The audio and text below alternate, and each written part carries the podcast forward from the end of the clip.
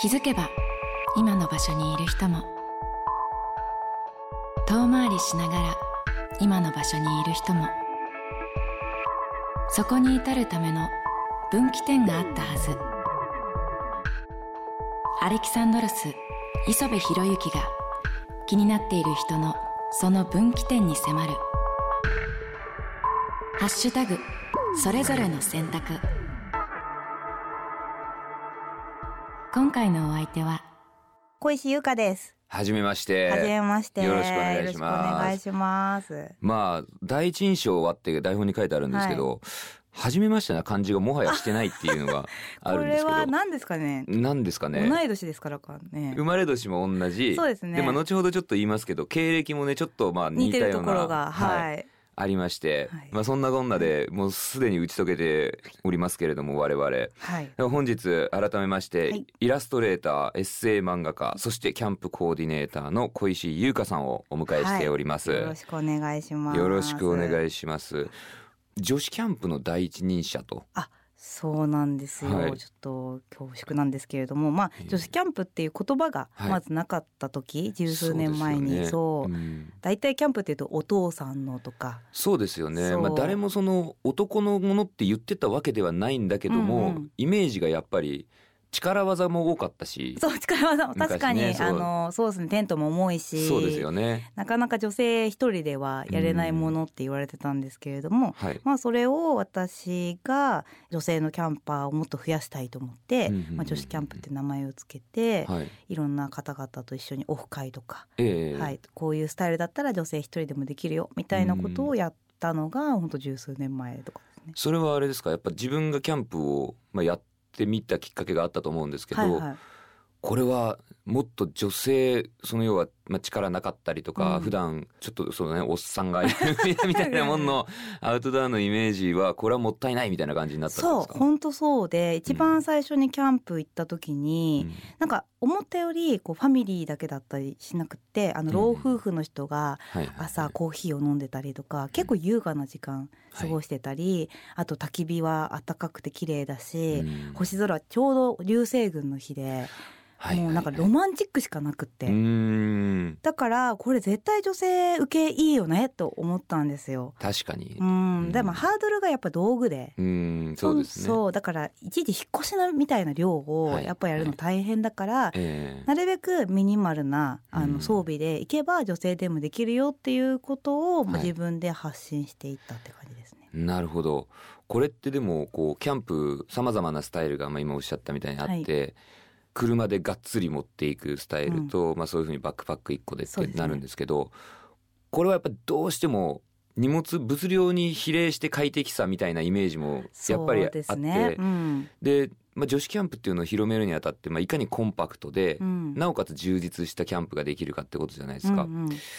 その相反する、そう。うん、でも荷物をコンパクトに軽くすると、まあ、設営とか撤収がやっぱりすごく楽ちんになる。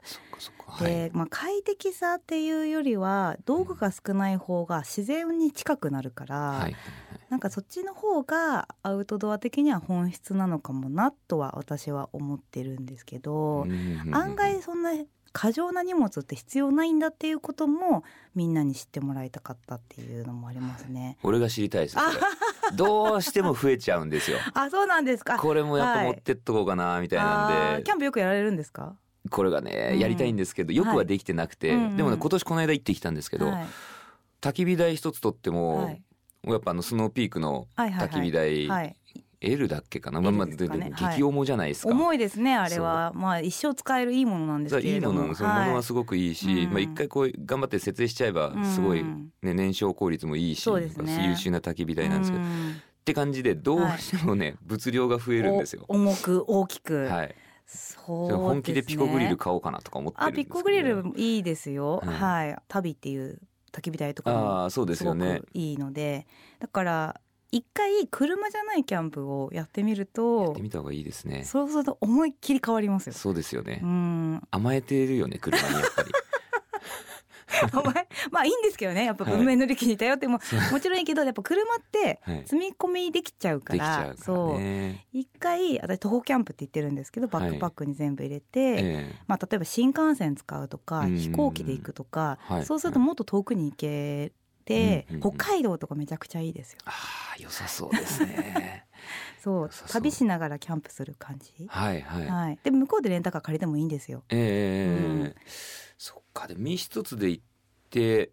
まあ、その自由さがまたそうなんですよ変えますねキャンプはい、そうそうフィールドをとてもやっぱ車でしか行けないってなると、はい、なかなか九州とかも行きづらいけれども、はいまあ飛行機も乗れるってなったらもう正直海外までキャンプ行けるので確かにそうですね。そう本当広がるから、はい、ぜひって感じですね、その物が少ないキャンプもまた違う一面で楽しいですよ。うん、なんかこう女性にそうやって広める上で、うんうん。まあ一番工夫した点っていうか全て工夫されてると思うんですけどなんかそういうのあったりします？テントですねああ、あれですもんね開発はパンダ。そうです。パンダっていうソロテントは、あれはなかったんですよその時市場に、えっと、ワンポールテントっていう概念はあったんですけど、えー、海外のもので、はい、まあ、1本のポールで簡単に設営できるもの、うん、7万ぐらいしてて海外のやつが。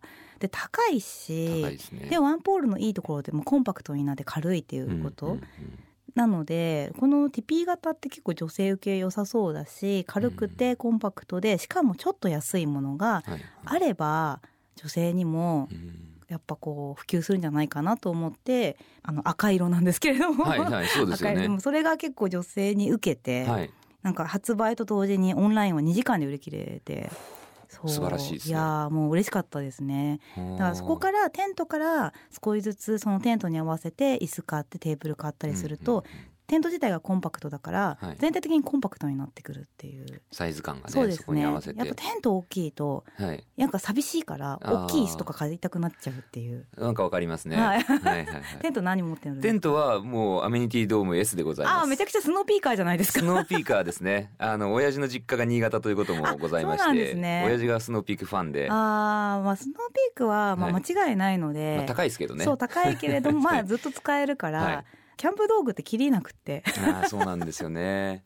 だからそのバックパック用のキャンプ道具をもう一回買い直すっていう形になっちゃうと思うんですけど、でも全然それも辞さないぐらいの、うん、あまあ、とにかくもともと自分の話になっちゃいますけど、うん、親父がもやっぱアウトドアすごい好きで,、はい、昔から毎年キャンプに連れてってもらってて、うん、でまあ、新潟ってこともあってスノーピーク好きでっていうイメージがあったんで、うん他の知識があんまなくて、はい、まあ、メーカー名は知ってましたけど、はい、最初スノーピークで揃えたんですけどで後追いでいろいろこう知っていった感じは俺の場合はあるんですよね。そうですね最初のものとだんだん自分が求めることがだんだん変わってきたりしてありますね。そうそれでこう洗練されていくっていう感じはあるのかなと思いますね、うん、やってみないと分かんないですもんね。そうです。やっぱ回数ですね。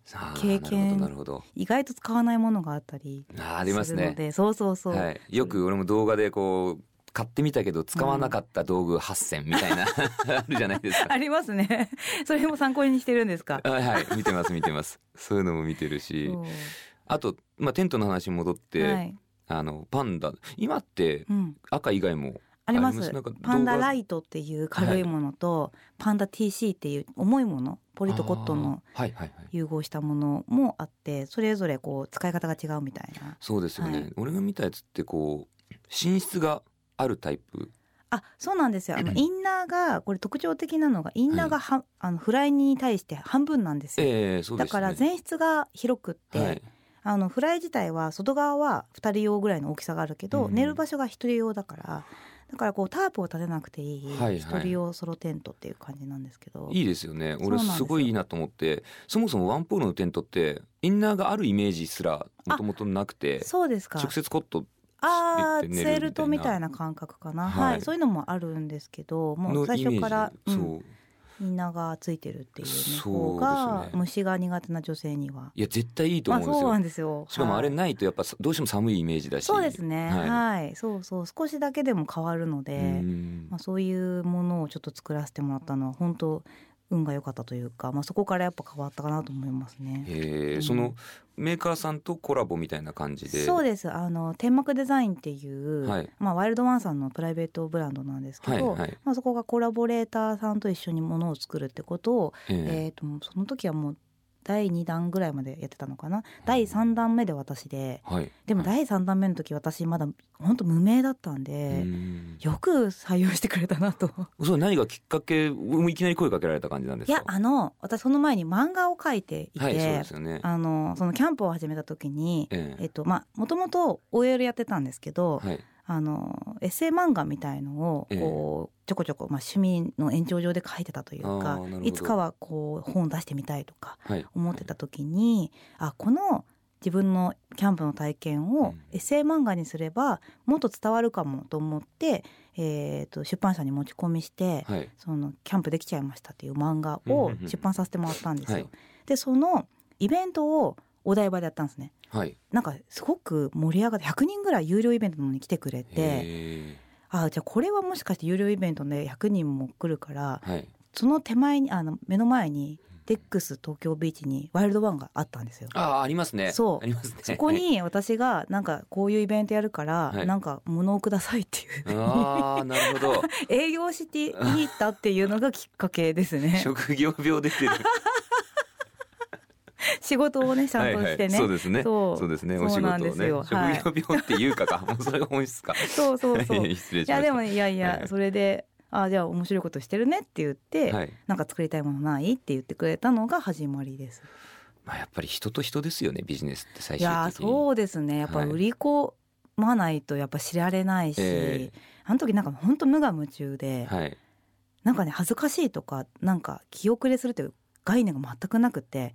いいと思います。でもやっぱりすごく、うん、絶対伝えるんだみたいな、はい、うん、まあ小石さんのこの人となりは絶対俺はあるだろうなって今話してて思いますけどね。本当ですか？はい。なんかやっぱこう一緒になんかやろうと気軽にこういい意味でですけどね。嬉しいです、うん、はい、すごくこう人として人に溶け込みやすいタイプなのかなって。緩いタイプなんで。まあ本当にでもそれ大事じゃないですか。そうです、ね、結構人当たりの良さって営業ものすごい大事だと思うんですけど確かに、うん、怖がられちゃダメですからね。そうですよね、はい、そのために俺もいっぱい飲みました。私もです。はい。ですね、はい。でまあそんなこんなでまあプロフィールって書いてあるんですけど、はい、こうすごくいろいろもうすでに伺ってはきたんですけれども、はい、会社員を辞めようって思ったきっかけって、えっ、とそもそもが、はい、その大学卒業するときに、ええ、なんか私会社に入りたくないかもって思ってたんですよ。ああそもそも。うん。なんか社会学部だったんですけど、はい、社会心理学とか学んでる時になんか会社に向いてないみたいなこう結果がいっぱい出てきて あなたに向いてるのは1,000人ですとかよくわからない結果になって なんだこれと思ったんですけど。そういう学部に入るとそうなる可能性があるそうそうそうでなんか向いてない可能性あるけど、うん、せっかく親に大学ね入れさせてもらったからとりあえず卒業したら新卒でちゃんと職、はい、ねあの就職して、はい、その間にちゃんと絵を学ぼうと思ってであの会社員やりながら、はい、あの絵の学校に通って。へえ、うんそうだ、そいやでもその辺もちょっと似てるんですよね。似てるって言ったら失礼かもしれないですけど、はい、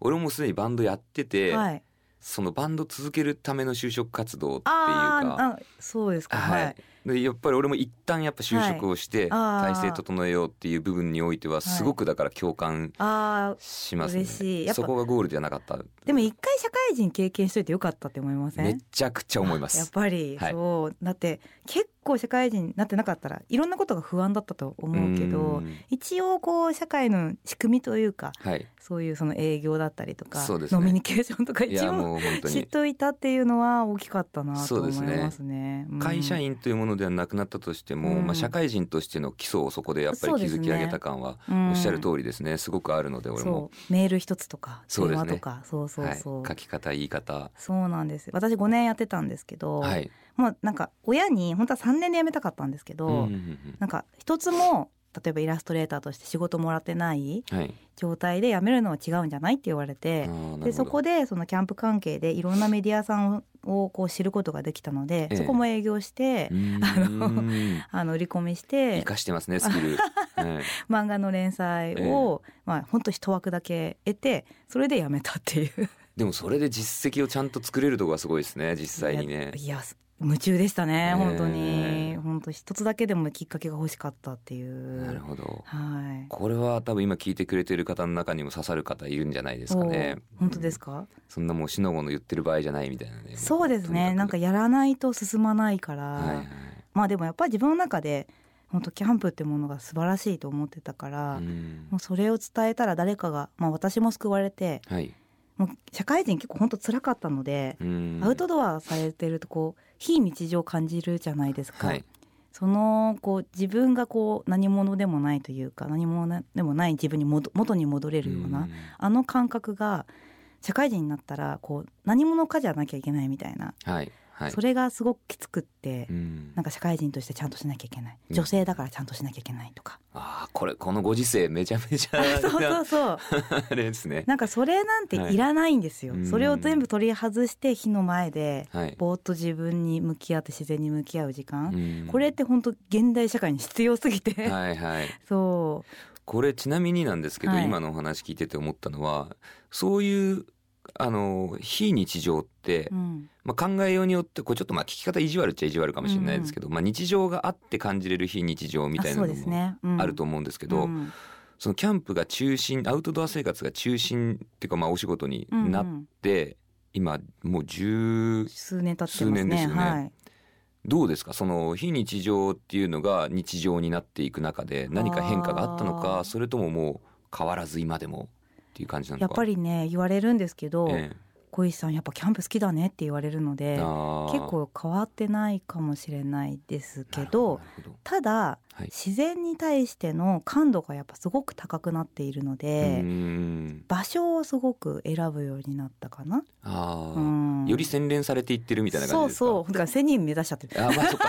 大学の時に出てたわその結果。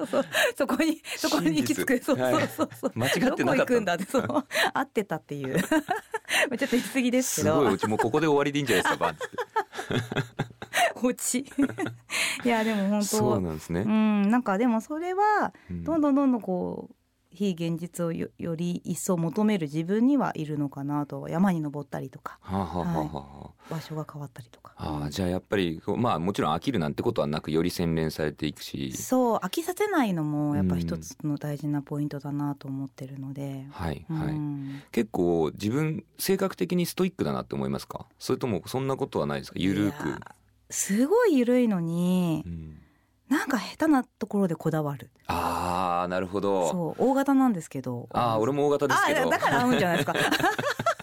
そこか？おおらかな番組でお届けしております。そうですね。はい。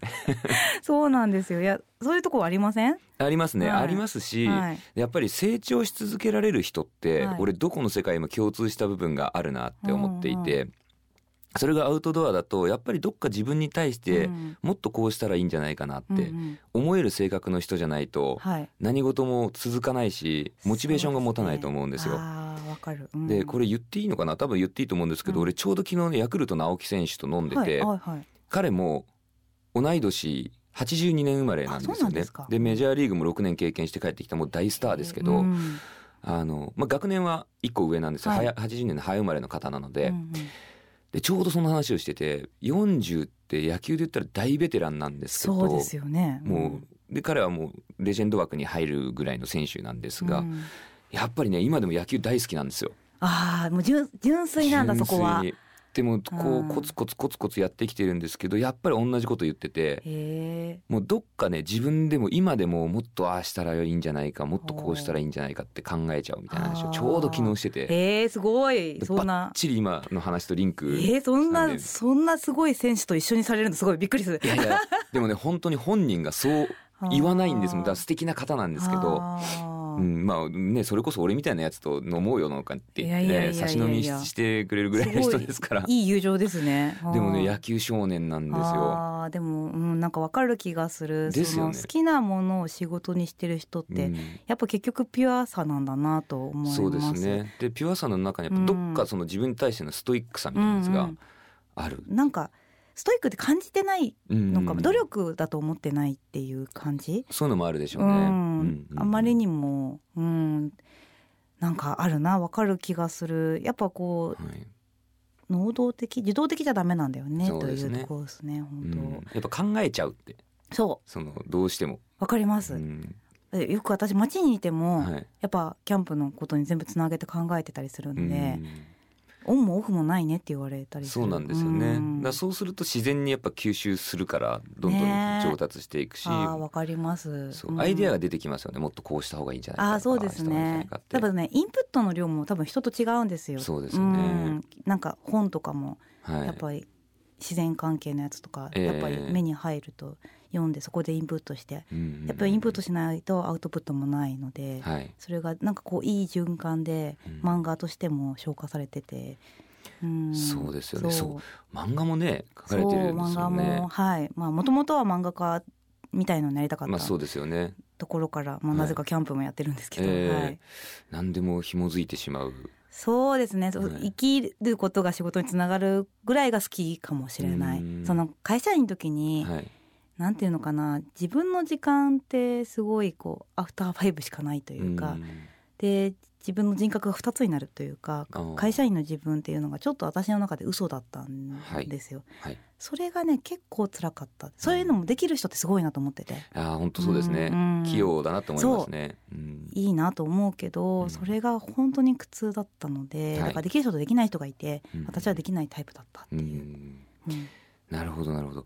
もう本当に今聞いた中でも分岐点だらけといえば分岐点だらけの人生なんですけども、ねはい、小石さんにとって、まあ、その中でもターニングポイントまあちょっと今話しててやっぱりそこら辺の時期なのかなっていうのはあるんですけど。そうですね。まあもう本当に大きく言うとキャンプに出会ったことが分岐点だったと思いますね。本当にキャンプに出会ってなかったら今ここに私はいないってい。つも思うので、はいえ。ーそうですね。大きな分岐点はそのやっぱ女子キャンプなんですかね。自分で作ったっていう友達も増えたし、はいはい、まずはブログで。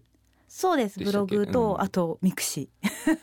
世代感 それ恥ずかしいね今インスタグラムの時代に「あミクシーを」とか言うのがすごい。いやいやねでも当時は最先端ですから。そうですね。その当時はね、はい、そこは。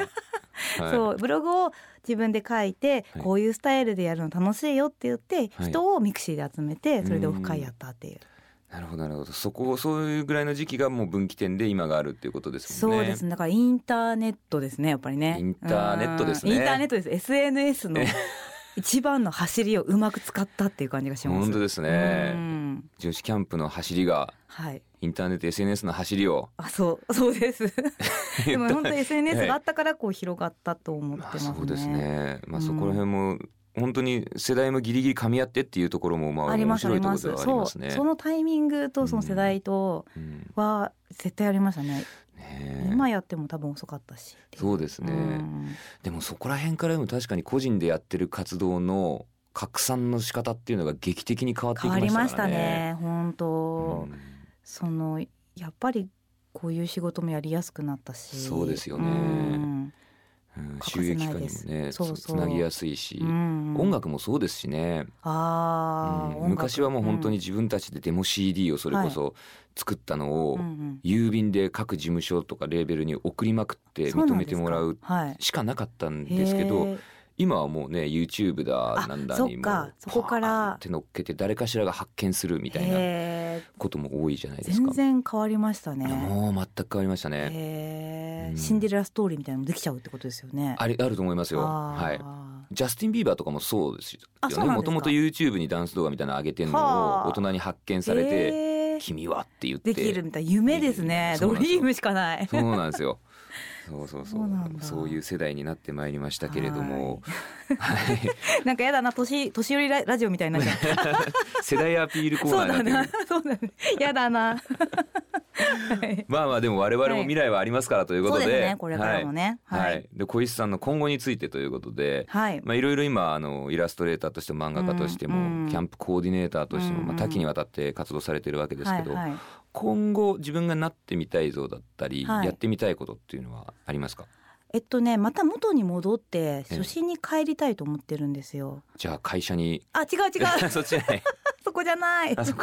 そう。いや、はい、もっと女子キャンプを作った頃の最初の頃、はい。はい、やっぱり年齢も私上になってきて、最近感じるのがあのやっぱ50代60代の方でもあのキャンプ、これからやってみたいって方もいたりして、あの最近はそのオフ会とかそういう女性に対してのキャンプを教えるみたいなことやってなかったんですけど、うん、また教えるっていうか仲間をまた作って、はい、まあ、そこでキャンプだけじゃなくて、最近私野鳥観察とかも好きだしあおっしゃってましたねそうそう、えー、それ師匠がいるんですけど、えー、まあ、キャンプしながら鳥を見るとか、はい、まあ、キャンプしながらちょっとアクティビティやるとかなんかプラスアルファのなんかキャンプをみんなに感じてもらって、はい、キャンプのその先の話をみんなでできるようになれば、あのキャンプ自体がもっと文化になるのかなと思ってそうですね。キャンプを文化にするために、はい、まあ今後もうちょっとやっていくことがあるかなと思ってます。あもうじゃあ千人文化人枠にもう。そうですね。文化人枠に。そうどこに行こうとしてるんだって感じですけども。素晴らしいですね、うん、いややっぱね大きく夢は持っていかないと。間違いないです、はい、はい、そこも共感いたします。はい、はい本日はいろいろとありがとうございました。はいありがとうございました、はい、今月はイラストレーターエッセイ漫画家そしてキャンプコーディネーターの小石優香さんをお迎えいたしました。ありがとうございました、はい、ありがとうございました。ハッシュタグそれぞれの選択。アレキサンドロス磯部博之が気になっている人の分岐点をお聞きするハッシュタグそれぞれの選択。ぜひともあなたの感想をお聞かせください次回はどんな方をお迎えするのでしょうかどうぞお聞き逃しなく。